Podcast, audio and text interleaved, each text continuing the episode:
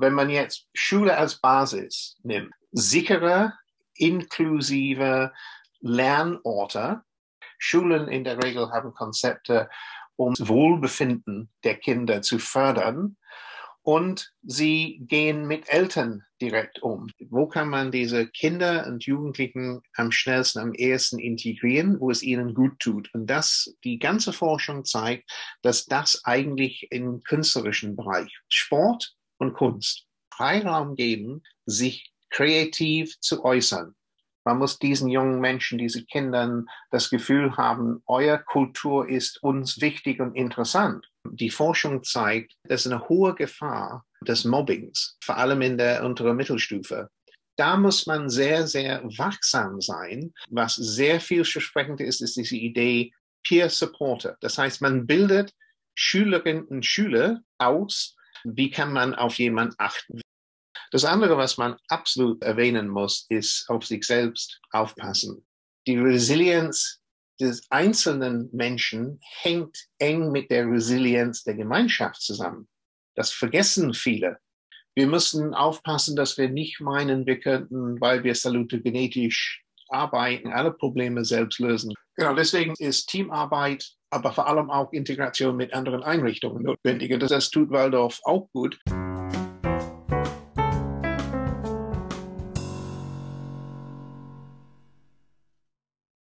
Herzlich willkommen zum Waldorf Lern Podcast Gegenwart hören, Zukunft gestalten. Mein Anliegen ist es, im Rahmen dieses Podcasts mit Menschen ins Gespräch zu kommen, die an einer zukunftsweisenden, entwicklungsorientierten und gesundheitsfördernden Pädagogik interessiert sind. Dazu gehört natürlich neben der Beschäftigung mit grundsätzlichen Waldorf-pädagogischen Fragestellungen auch die Auseinandersetzung mit dem aktuellen Zeitgeschehen und den Herausforderungen, die sich daraus für Pädagoginnen und Pädagogen ergeben. Im heutigen Podcast-Gespräch, das ich mit Martin Rawson führe, wird es um die Aufgaben und Herausforderungen gehen, die sich aus der Aufnahme ukrainischer Kinder und Jugendlicher an unseren Schulen für Pädagoginnen und Schulgemeinschaften ergeben. Martin berichtet von den Ergebnissen einer internationalen europäischen Arbeitsgruppe, die sich intensiv unter verschiedenen Gesichtspunkten mit diesen Fragen beschäftigt hat. Neben Aspekten des Lernens werden dabei ebenso soziale Herausforderungen wie die Frage der Gesundheitsfürsorge für Lehrkräfte zur Sprache kommen. Herzlich willkommen, Martin, zum heutigen Podcastgespräch. Ja, vielen Dank für die Einladung. Martin, du warst kürzlich auf einer Veranstaltung auf europäischer Ebene, die hatte das Thema was wir als Schulen tun können, um ukrainische Kinder und Jugendliche gut zu begleiten. Und du hast da sehr interessant berichtet von und deshalb ist die Idee entstanden, dass wir das auch mal im Rahmen eines Podcast-Gespräches aufnehmen. Und ich würde dich bitten, zunächst kurz vielleicht zu sagen, was das für eine Veranstaltung war. Mm, und dass wir dann darauf schauen, welche Ideen du daraus entwickelt hast. Und genau, das wird sich dann ergeben im Gespräch. Ja, gern. Es sind eigentlich eine Reihe von Veranstaltungen. Ähm, ich vertrete ähm, das äh, European Council for Steiner World of Education, also Abkürzung X-Ray. Ich vertrete ähm, die Waldorfschulen in eine Arbeitsgruppe von der Europäischen Kommission über die Zukunft der Schule, also Working Group Pathways to School Success.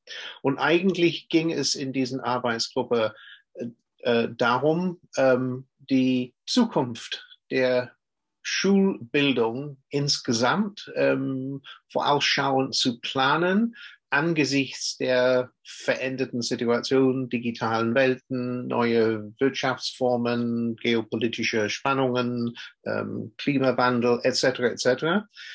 Und ähm, anwesend in diese Gruppen sind Vertreter der Bildungsministerien der 28 Ländern plus äh, die, die transnationale UNESCO, OECD und so weiter und einige NGOs. Und ähm, Waldorf gehört eigentlich als einziger pädagogisch tätiger NGO in diese Arbeitsgruppe.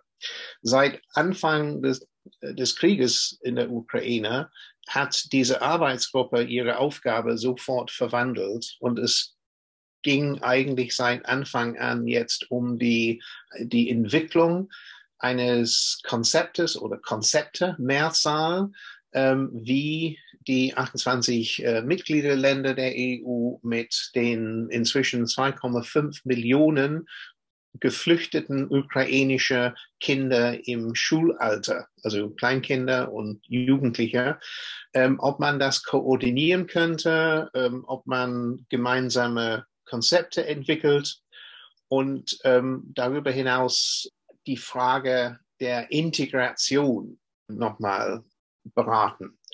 Es liegen sehr viele Forschungen vor, vor allem nach der ersten großen äh, Flüchtlingskampagne ähm, oder Welle äh, beginnen 2015 nach dem oder während des syrischen Bürgerkriegs.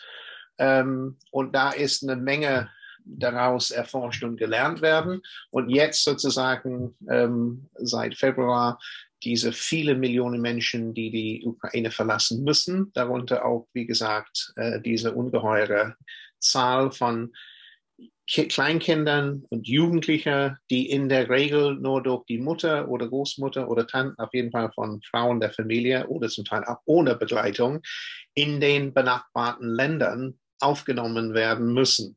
Und es ging darum, gewissermaßen die, die Erfahrungen auszutauschen. Wir haben fast äh, wöchentlich ähm, in Online-Seminare aus, erstmal aus der Forschung. Es gibt viele Einrichtungen, die Forschung machen.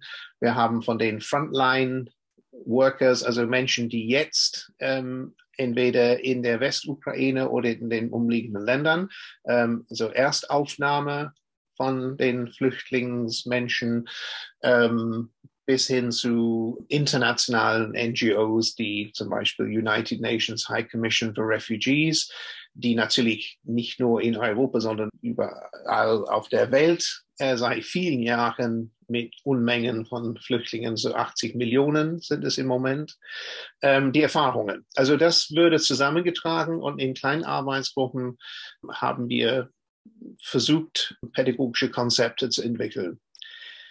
Ich, ich betone jetzt in diesem Podcast, ähm, es geht nicht nur darum, die Aufnahme von ähm, geflüchteten Kindern und Jugendlichen aus Waldorfschulen.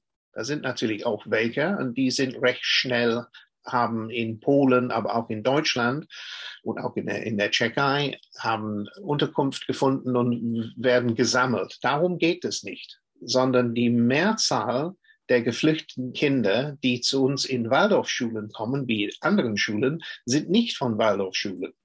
Und deswegen gibt es da besondere Sachen, die man beachten muss. Vielleicht könntest du hervorheben, so ein, zwei Kernherausforderungen, die mit der Aufnahme von ukrainischen SchülerInnen verbunden sind. Kann man das so fokussieren? Also ob diese Situation jetzt eine andere ist. Ja, erstmal ist sozusagen zu unterscheiden äh, zwischen äh, den verschiedenen Einrichtungen, die sich damit befassen. Also es gibt eine Erstaufnahme, es gibt Notfallpädagogik. Und zum Beispiel die Freunde der Erziehungskunst, vor allem aus Karlsruhe, haben ein Konzept über Jahre entwickelt, hat Bernd Roof in seinem Buch ähm, veröffentlicht und sie leisten tolle Arbeit auch in der Westukraine und in den umliegenden Ländern, ähm, also in Polen und glaube ich in Moldawien, soweit ich weiß. Also das ist sozusagen eine Erstaufnahme, das ist Emergency, das ist Notfallpädagogik. Dann gibt es sozusagen die nächste Stufe, da werden die ähm, Kinder und Familien verteilt. Die kommen ja in Gastländer. Und irgendwann müssen sie dann im Schulalter eingeschult werden. Also das geschieht nicht sofort, sondern es gibt meistens eine Übergangsphase. Aber irgendwann mal landen sie dann in, in Schulen in den Gastländern.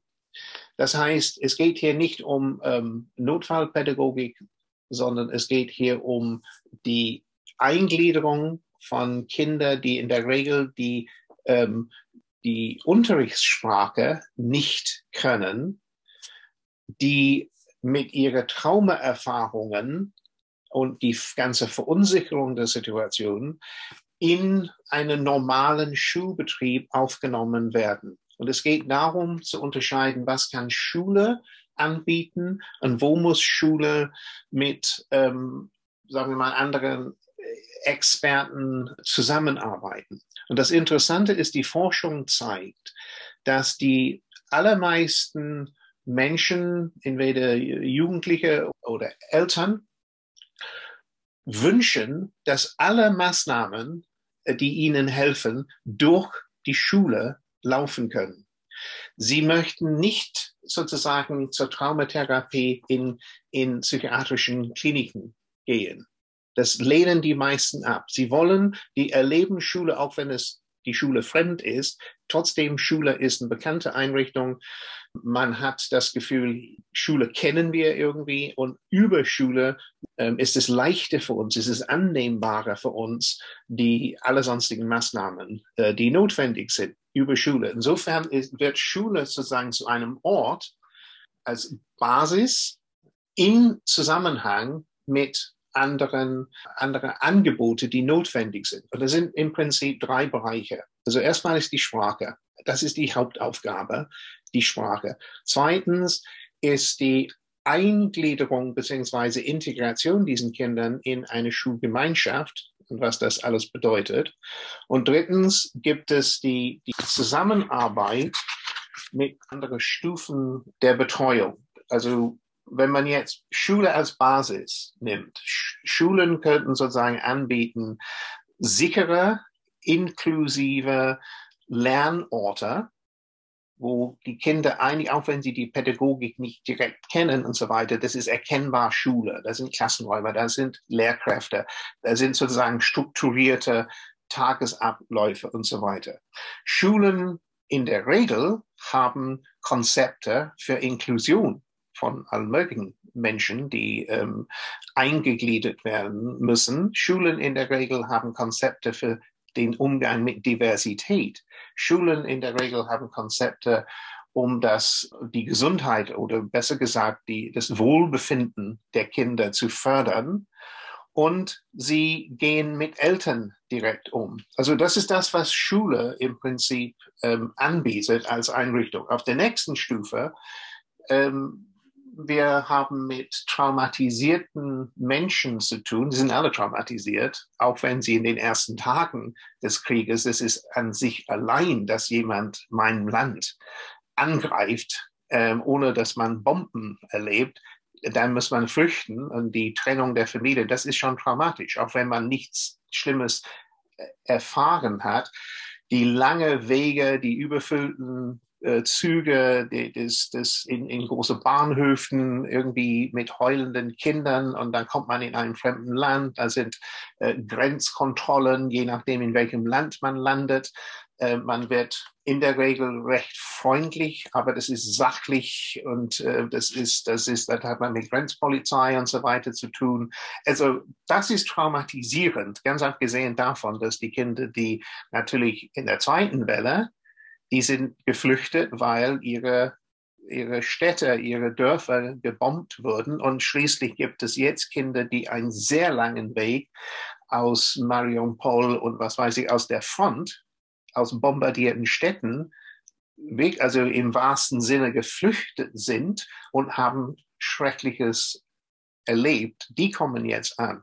Also das heißt, wir müssen Räume schaffen, um Menschen mit verschiedenen Stufen der psychosozialer Störung umzugehen. Dazu brauchen wir natürlich auch extra Konzepte. Das, das sprengt sozusagen unseren normalen pädagogischen Rahmen und trotzdem muss Schule, ist Schule sozusagen Anlaufstelle für diese Dinge. Das heißt, wir müssen in Partnerschaft arbeiten mit Menschen, die qualifiziert sind, die diese nächste Stufe der Hilfe anbieten bis hin zur ähm, psychiatrische, medizinische Betreuung. Und trotzdem bildet Schule diese Basis, dieser sichere Ort, weil auch die häusliche Situation, entweder sind die bei Freunden untergekommen oder sind verteilt in, in fremden Familien oder wohnen dann in Notunterkünfte. Also es ist nicht zu Hause zu Hause. Und Schule muss dann vieles anbieten, wie äh, ja, Struktur, Rhythmus, Freundlichkeit ähm, etc. Schule bringt mit sich auch etliche Probleme.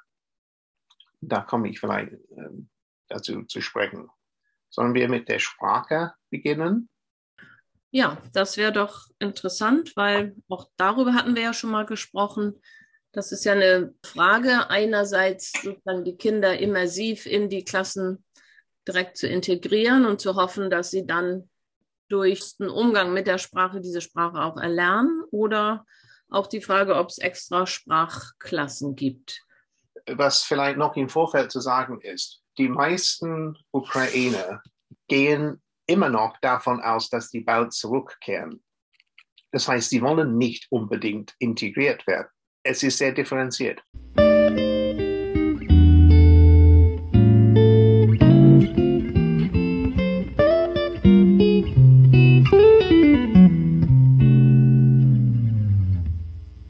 Also das heißt, viele gehen davon aus, dass sie zurückgehen, dass sie Fuß fassen in der EU. Es könnte sein, dass es bei manchen auch mitschwingt, aber prinzipiell wollen sie zurück. Das ukrainische Bildungsministerium bietet den ukrainischen Lehrplan durch Online-Unterricht nachmittags in ganz Europa an. Und ganz, ganz viele Kinder beteiligen sich, weil sie wollen ihren Lehrplan fortsetzen.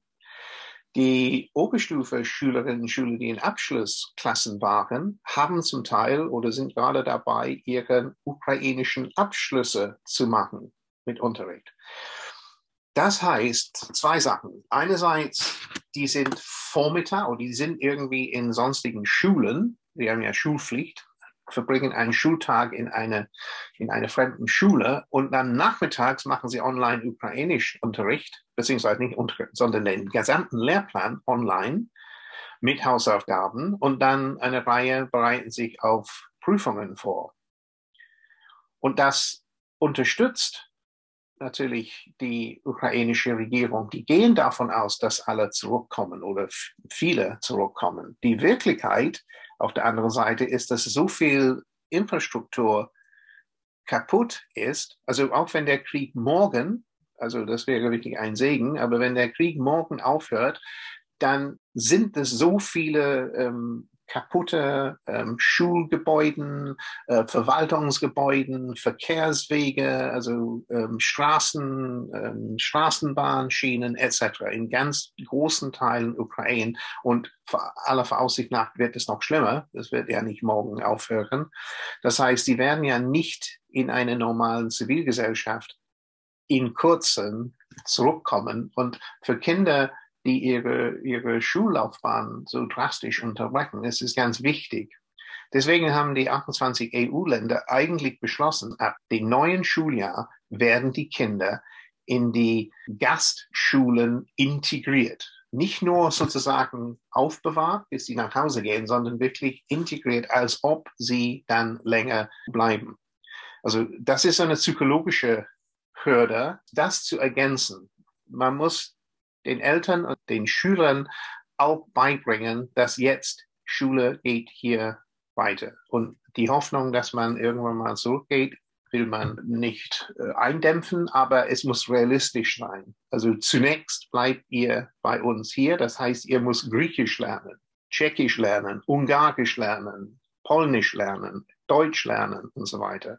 Englisch lernen für die wenigen, die es schaffen, nach Großbritannien zu kommen. Das heißt, man muss die ukrainische Kultur ernst nehmen. Man muss diesen jungen Menschen, diesen Kindern das Gefühl haben, euer Kultur ist uns wichtig und interessant. Also wir müssen das thematisieren, dass wir als Gesamtschule uns für Ukraine interessieren und nicht nur für die ukrainische Nationalfußballmannschaft und so weiter, sondern dass wir auch in den entsprechenden Altersstufen, dass die jugendlichen Kinder auch verstehen die Geschichte von der Ukraine und das Verhältnis zu Russland. Und nicht zu vergessen, dass das ein nicht unerheblichen Teil der geflüchteten Ukraine russischsprachige Ukrainer sind. Wie man die Sprache effektiv lernt, glaube ich, haben wir das schon besprochen, dass sozusagen eine Immersion, eine, ein Eintauchen mündlich, also nicht gleich mit Grammatikregeln und so weiter. Also ich glaube, die Waldorfpädagogik hat sehr viel zu bieten. Wir haben es auch in den Arbeitsgruppen dargestellt, stoßt auf großes Interesse. Unser Ansatz in Fremdsprachenlernen ähm, ist anerkannt und wir können das sehr plausibel darstellen. Wir müssen es auch noch tun. Also es ist nicht nur normal Fremdsprachenunterricht. Ganz abgesehen davon, wenn Kinder in die Schule kommen. Also ich habe jetzt kürzlich mit ein, einer Mutter gesprochen. Das Kind ist in der ersten Klasse und äh, muss noch äh, neben Deutsch als Unterrichtssprache äh, muss noch Französisch und Englisch lernen an einer Schule. Das ist natürlich eine Überforderung vielleicht in der ersten Klasse oder zweiten Klasse Unterstufe, wo es noch mündlich geht, ist es noch leichter. Aber sobald man in der vierten Klasse, sobald die Kinder lesen und schreiben, dann ist es recht schwer, gleichzeitig drei weitere Sprachen zu lernen. Insofern muss man, glaube ich, das berücksichtigen. Wenn Sie hier bei uns länger bleiben, dann müssen Sie natürlich auch eine zweite Fremdsprache haben. Insofern, wir können ja nicht ganz von vornherein sagen, okay, die machen nur Englisch. Vielleicht müssen wir ein Jahr warten, bis sie angekommen sind und dann das erfahren. Aber man kann nicht von vornherein ausschließen, dass diese jungen Menschen dann nachher kein Abitur in Deutschland zum Beispiel machen dürfen, weil sie nicht zwei in Deutschland anerkannte andere Sprachen haben. Also da ist auf der politischen Ebene auch sehr viel gefragt, wie wir damit umgehen. Wobei dafür gibt es ja auch schon Konzepte, diese zweite Fremdsprache durch die Muttersprache dann. In Hamburg weiß ich eine große Liste an, an weiter anerkannten Sprachen. Da wird es ja Lösungen geben. Genau, ist richtig. Also für die Kinder in der, ersten, zweiten, dritten Klasse, glaube ich, brauchen wir gar keine großen Sorgen zu haben. Aber für Kinder in einer achten, neunten oder zehnten Klasse, das ist noch nicht, Ukrainisch ist noch nicht Abi-Fach als Additional Language, als zusätzliche Sprache. Das wird kommen, aber es heißt auch, dass diese Jugendlichen müssen natürlich auch in ihrer Muttersprache ihre eigene Sprachkompetenzen weiterhin ausbauen. Es, es reicht nicht nur, dass man die Sprache spricht zum Beispiel Native Speakers würden in ein Englisch-Abitur auch nicht unbedingt sofort 15 Punkte kriegen, weil das sind ganz viele äh, Techniken, literarische Analyse und, und, und, und, äh, also Textsorten, die man nicht als Normalverbraucher einfach an sich kann, sondern das muss man lernen. Das heißt, in der ukrainischen Sprache muss ihre Sprachentwicklung fortgesetzt werden. Und das kann nicht durch Russisch ersetzt werden. Aber das ist ja jetzt auch ein relativ spezielles Thema, denn bis junge Menschen, das haben wir ja mit den syrischen Geflüchteten auch gehabt, bis die dann in Deutsch auf dem Niveau sind, dass sie das Abitur machen könnten, weil sie in allen anderen Fächern müssen sie es dann ja auf Deutsch machen. Das ist auch nochmal ja ein weiter Weg. Okay, das nächste Thema nach der Sprache. Es gibt Lernbedürfnisse allgemein neben der Sprache. Durch die Umstellung, durch die Traumata und so weiter ist vieles sowieso unterbrochen. Das heißt, sie müssen dann Anschluss wiederfinden. Sie müssen in den anderen Fächern gleichzeitig ihr Lernprozesse fortsetzen in der anderen Sprache. Das heißt, es, es gibt eine Versetzung. Das heißt, jedes Kind, jede Jugendliche der sozusagen bei uns ankommt, muss eine relativ enge Lernbegleitung brauchen. Also wir müssen von allen diesen Kindern sehr genau wissen, in welche Fächern läuft es gut, ähm, wo brauchen sie Unterstützung und so weiter. Und welche Form von Unterstützung können wir in der Schule anbieten? In Mathematik, nicht nur in Sprache, sondern in den anderen Bereichen. Ein super Beispiel hatten wir von einer, von einer Schule, nicht eine Waldorfschule, eine normale deutsche Gemeinschaftsschule in Schleswig. Sie hatten ähm, durch ihr Blended Learning Konzept, also die, diese Schule hat mehr Migranten, Kinder mit, mit Flüchtlingen, Migrantenhintergrund als alle anderen Schulen äh, in Schleswig-Holstein und haben extra äh, Stiftungsgelder bekommen, weil sie ein Konzept entwickelt hatten. Also letzten Endes ging es darum, dass jedes, jede Schülerin und Schüler ein, ein Zugang zu einem Online-Portal und im Prinzip ein individuellen Lernportfolio hat, wo die Kollegen diese jungen Menschen konkret in allen Bereichen unterstützen könnte, dass sie sich einloggen, dass sie ihre Aufgaben sehen, dass sie sozusagen eine Mischung aus normaler Beteiligung an den Unterricht und individualisierte Betreuung und Aufgaben plus Beratungsgespräche, nicht online. Also in Corona-Zeit war das online, aber jetzt inzwischen ist es wieder live. Das muss man eigentlich einrichten. Sonst gehen sie verloren. Diese Idee, einfach mitschwimmen und mitkommen, ist, ähm, ist nicht besonders günstig. Natürlich ist es mehr Aufwand. Aber mhm. wir sollen diese Kinder nicht aufnehmen, wenn wir nicht in der Lage sind, diesen extra Aufwand aufzubringen. Das ist in niemandes Interesse, vor allem nicht den Kindern, dass wir ein Kind aufnehmen und dann auch nicht das machen, was eigentlich notwendig ist. Die Kernidee der Inklusion, die Kernaufgabe der Inklusion ist festzustellen, was braucht das Kind und was müssen wir als Schulgemeinschaft tun, damit es möglich ist, dass dieses Kind, diese jungen Menschen sich an unserem Unterricht beteiligen kann. Das ist das Grundprinzip der Inklusion, ob die aus Ukraine kommen oder sonst erschwerte Lebensumständen ähm, haben. Und das ist, glaube ich, im Allgemeinen im Lernen notwendig.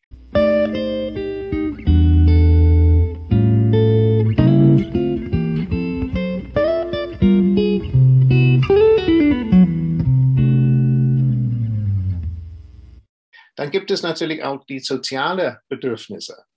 Integration jetzt im Sozialen, je nach Altersstufe. Das heißt, man muss eng mit den Müttern, meistens sind es Müttern oder Betreuer, also Eltern, äh, die da sind, die auch völlig verunsichert sind, äh, Kommunikationswege verschaffen.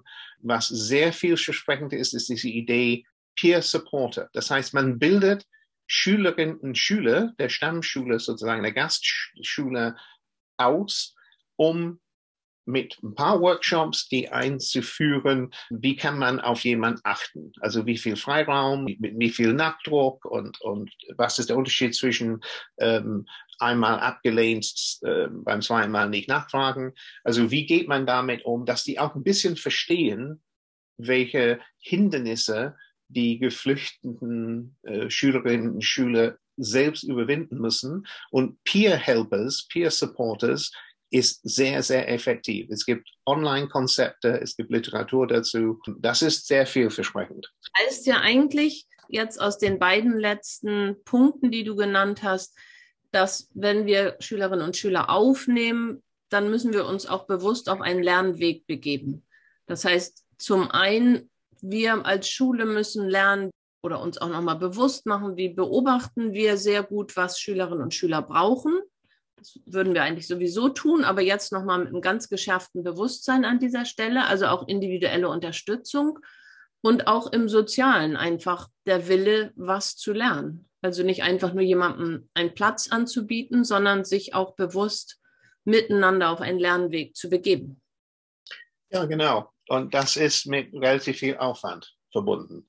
Aber es ist, es ist normalen pädagogischen Aufwand. Trotzdem muss man das berücksichtigen ich glaube, ganz wichtig, ähm, die Forschung zeigt, dass eine hohe Gefahr des Mobbings, vor allem in der unteren Mittelstufe. Das heißt, es gibt Kinder, und das ist, es gibt keine Forschung, dass in Waldorf mehr oder weniger Mobbing ist. Das ist so ganz allgemein in Schulen.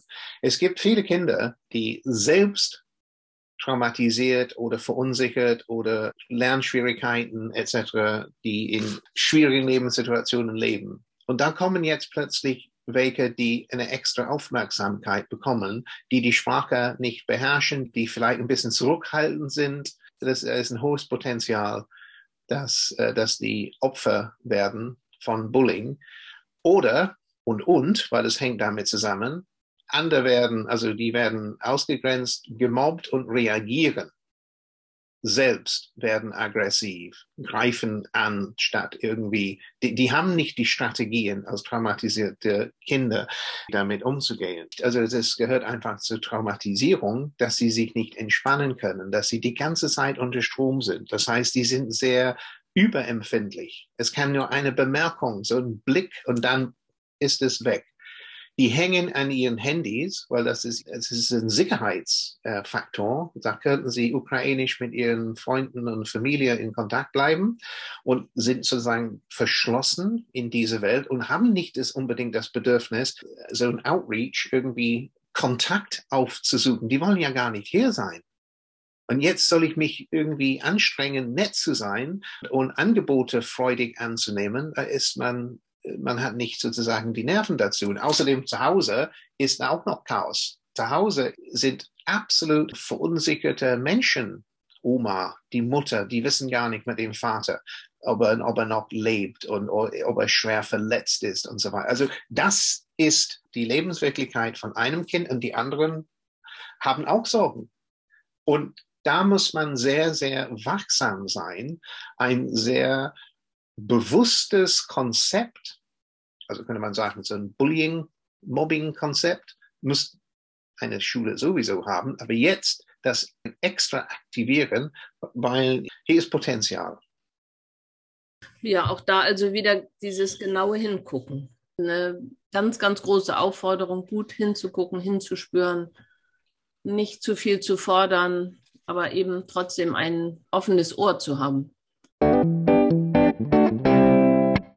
Auch wir als Kolleginnen und Kollegen bräuchten eigentlich eine Schulung. Du hast vorhin auch mal gesagt, es geht auch darum, sich für die Ukraine, für die Situation der Ukraine zu interessieren. Also das heißt ja auch auf fachlicher Ebene sind wir eigentlich herausgefordert, uns mit ganz neuen Themen auseinanderzusetzen. Ja, das ist richtig. Es gibt Material, es gibt Online-Kurzkurse und Schulungen und so weiter, kann uns sehr helfen. Das ist richtig. So eine gesteigerte Aufmerksamkeit ist klar. Also zwei Sachen würde ich gern nochmal erwähnen. Erstmal auf die positive Seite zu gucken. Wo kann man wo kann man diese Kinder und Jugendlichen am schnellsten, am ehesten integrieren, wo es ihnen gut tut. Und das, die ganze Forschung zeigt, dass das eigentlich im künstlerischen Bereich, Sport und Kunst, sind die zwei Bereiche, wo die vielleicht am, am wenigsten sprachliche große Erklärungen notwendig sind. Man kann vieles zeigen. Und zweitens, Bewegung ist ein Ausdrucksmittel in Sport sowie im Tanz sowie in Improvisation, auch Storytelling, natürlich auch in der, in der eigenen Sprache, aber auch darstellende, also äh, bildende Kunst, also Collagen, Bilder und nicht sie irgendwie zwingen, irgendwelche Waldorfmotive zu, äh, zu malen, sondern Freiraum geben, sich kreativ zu äußern. Und das ist, glaube ich, etwas, wo man diesen jungen Menschen einerseits etwas richtig Wirksames für ihre Traumata, dass sie das, dass sie Möglichkeiten haben, das künstlerisch auszudrucken, muss nicht Worte sein. Das ist sogar besser in, in Gebärden, in Gestik, in Fotografien. Aber es gibt auch Beispiele, dass sie untereinander ihre Situation dokumentieren, dass sie eine Kunstausstellung, Zeichnungen, Fotografien, Videos, dass sie Theaterstücke selbst inszenieren, um ihre Situation sichtbar zu machen und dadurch nicht nur die Möglichkeit, das zum Ausdruck zu bringen, sondern auch ein Selbstwertgefühl zu haben, wir können was und anderen interessieren sich für uns. Also vor allem in diesen Bereichen, dass wir nicht, sie nicht streng durch unser Waldorf Kunstlehrplan sondern wesentlich mehr Freiraum. Die Frage ist, ob wir nicht mehr Freiraum im Künstlerischen sowieso anbieten, aber das ist eine, das ist eine andere Thematik. Aber das ist sozusagen auf der positiven Seite relativ einfach zu organisieren. Es braucht Zeit, Raum und Begleitung natürlich und auch Möglichkeiten, dass die jungen Menschen, wenn sie möchten, dass sie zeigen, was sie hervorgebracht haben. Das andere, was man absolut äh, erwähnen muss, ist auf sich selbst aufpassen. Also es ist deutlich, es ist mehr Aufwand. Wenn man, je näher man herankommt, wenn man in die Biografien diesen Menschen, auch wenn man nur oberflächlich erfährt, was die da alles durchmachen, das ist eine seelische Belastung für uns. Wir sind nicht irgendwie voll entspannt in unserem normalen beruflichen Alltag. Unser Job ist, anstrengend mit Stress, mit sehr viel Anforderungen verbunden. Deswegen die Vereinigten Nationen, diese Kommission für Geflüchteten, verwenden immer wieder das Motiv, wenn man im Flugzeug sitzt beim Starten, dann wird es immer erzählt, dass so die, die Sauerstoffmaske runterkommt. Man muss selbst die Sau Sauerstoffmaske antun, bevor man jemand anderen hilft. Also das ist das Prinzip. Also sich selbst sozusagen die Sauerstoffmaske antun im Sinne von, ich sorge für mich, ich gucke, dass ich auch gesund und, und stabil bin. Und dann kann ich, dann bin ich resilienter, dann bin ich strapazierfähiger, dann kann ich emotional, auch die Arbeitsaufwand ist mehr, aber vor allem emotional, dann bin ich gestärkt, weil es oft, wie in vielen dieser Sachen, es ist oft undankbar weil die Menschen sind nicht sofort, oh, vielen Dank, das ist ja super toll, dass du das für uns machst. Die sind nicht alle so. Natürlich sind sie dankbar, aber das kommt nicht unbedingt schnell rüber, sondern man muss mit vielen Rückschlägen rechnen.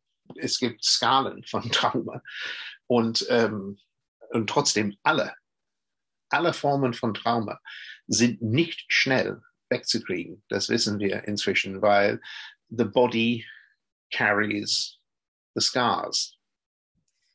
Ja, und Pädagogik an sich ist ja schon auch nicht gerade ein Bereich, wo wir immer auf die Dankbarkeit der Schülerinnen und Schüler oder der Eltern hoffen können. Das heißt, diese Haltung, also sich selber zu stärken, die wir sonst ja auch schon brauchen als Pädagoginnen, die müssen wir jetzt noch verstärkt auch im Blick behalten. Das ist ja auch ein Plädoyer dafür, sich nicht zu überfordern, nicht sozusagen Möglichkeiten, Plätze zu schaffen und dann aber gar nicht die Ressourcen zu haben, die Kinder und Jugendlichen auch zu begleiten dabei. Genau, deswegen ist Teamarbeit, aber vor allem auch Integration mit anderen Einrichtungen notwendig. Und das, das tut Waldorf auch gut, dass sie ähm, enger mit, mit ähm, Arbeitsamt, den medizinischen Stellen, wenn man Schularzt hat, das ist ja super. Aber de, die Schulärztin hat genug zu tun, kommt meistens nicht darum, allen Kindern anzugucken. Das ist auch ressourcemäßig begrenzt. Und jetzt noch zusätzlich, wir müssen aufpassen, dass wir nicht meinen, wir könnten, weil wir salutogenetisch arbeiten, dass wir sozusagen alle Probleme selbst lösen könnten. Die Salutogenese ist zwar richtig, aber Dispositionen brauchen sehr viel Zeit. Resilienz braucht sehr viel Zeit. Es ist nicht etwas, was man kurzfristig erlangen kann. Und deswegen ist es eine, man könnte sagen, es erinnert uns nochmal daran, dass unser gesamten pädagogischen Angebot noch stärker salutogenetisch werden muss. Das heißt, es muss die gesundheitsfördernde Kräfte im Menschen stärken, von Anfang an über allen Fächern und durch Schulklima, durch das Kollegialklima in der Schule. Also Schulklima ist ein sehr wirksamer Faktor in die Integration von geflüchteten Kindern, Jugendlichen. Wer keine vernünftige Schulleitung hat, kann das überhaupt nicht bewältigen, wenn sie ihren normalen Schulbetrieb äh, kaum bewältigen können. Jetzt kommt noch zusätzlich. Das heißt, es verlangt ein hohes Management-Skill, wo man sozusagen Ressourcen, pädagogisches Know-how, nicht gegeneinander, sondern miteinander, dass man Zuständigkeiten klärt und dennoch nicht Mauern baut zwischen den verschiedenen Fraktionen, dass der Vorstand anders denkt als das Kollegium und die Schulleitung und so weiter. Das sind alles Faktoren, die Schulklima ausmachen machen, die natürlich auch eine Wirkung haben. Weil es geht nicht nur um Individuen, die Resilienz, sondern die Resilienz des einzelnen Menschen hängt eng mit der Resilienz der Gemeinschaft zusammen. Das vergessen viele. Oder es ist zweitrangig. Es ist nicht. Das wäre ja nochmal ein ganz neues, spannendes Thema, Resilienz an Waldorfschulen. Aber da machen wir lieber noch mal einen extra Podcast zu.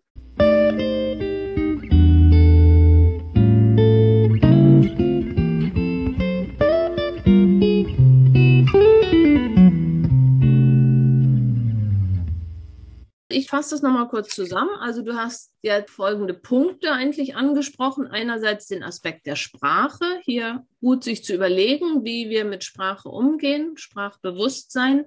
Dann die besondere Aufmerksamkeit in der Lernbegleitung für junge Menschen, die zu uns kommen, sowieso, aber hier nochmal verstärkt. Dann eine große Achtsamkeit im Sozialen. Also du hast da das Beispiel des Peer Support, also der Peer-Unterstützung genannt. Auch, dass wir ein Interesse entwickeln, wer kommt da eigentlich und wo kommen die eigentlich her. Und aber auch deutlich zu machen, dass wir für uns selber sorgen müssen, dass wir uns nicht überfordern sollten und dass auch dies ein großes Lernfeld ist, wo wir letztendlich auch weiter dran lernen und uns entwickeln können. X-Ray hat ein Merkblatt vorbereitet, also Richtlinien für die Unterstützung von geflüchteten Kindern aus der Ukraine und Jugendliche aus der Ukraine. Amtssprache X-Ray ist Englisch, aber das soll, sollen die Landesverbände das übersetzen. Es gibt schon eine deutsche Übersetzung. Das verteilen wir nächste Woche. Und wir werden darum bitten, dass der Bund das zur Verfügung stellt als PDF, dass man das downloaden kann. Da sind auch diese Leitlinien, Vorschläge, aber es sind auch viele Links zu weiterführenden Informationen. Da ist relativ viel. Also diese Trauma informierte Schule ist inzwischen ein Begriff. Es ist hauptsächlich, es geht darum, um Missbrauch. Das ist auch natürlich eine Form von Trauma. Es gibt relativ wenig Literatur über den schulischen Umgang mit traumatisierten Menschen, vor allem mit, mit Flüchtlingen. Deswegen haben wir diesen Leitlinien. Es sind dicke Bücher und, und sehr umfassende Berichte. Es ist alles sehr akademisch und abstrakt, könnte man sagen. Dennoch gibt es live Online-Angebote. Wir müssen nur die Quellen für, für den deutschsprachigen Raum noch ein bisschen erforschen. Aber das wird nächste Woche herausgehen. Also nächste Woche heißt Mitte Juni. Da können wir ja auch gucken, ob wir vielleicht einige Links auch zusammen mit dem Podcast veröffentlichen können oder auch auf unserer Waldorf Lernt Seite, sowie dann diese Sachen draußen sind. Ja, schön. Wir planen ja auch nächste Woche einen Waldorf Online Dialog nochmal zu dem Thema. Ich danke dir recht herzlich. Das waren jetzt viele anregende Gedanken gibt viel weiter dran zu arbeiten. Gern geschehen. Hoffen, dass es was bewirkt. Wie immer freuen wir uns natürlich auch über Rückmeldungen von Kolleginnen und Kollegen, über Fragen, auch über die Waldorf Lernt Webseite www.waldorflernt.de oder auch Rückmeldungen per E-Mail oder Fragen an waldorflernt.web.de. Dann bedanke ich mich fürs Zuhören. Ich sage Tschüss, bis zum nächsten Mal, Martin und auch Tschüss bis zum nächsten Mal an unsere Zuhörerin. Tschüss.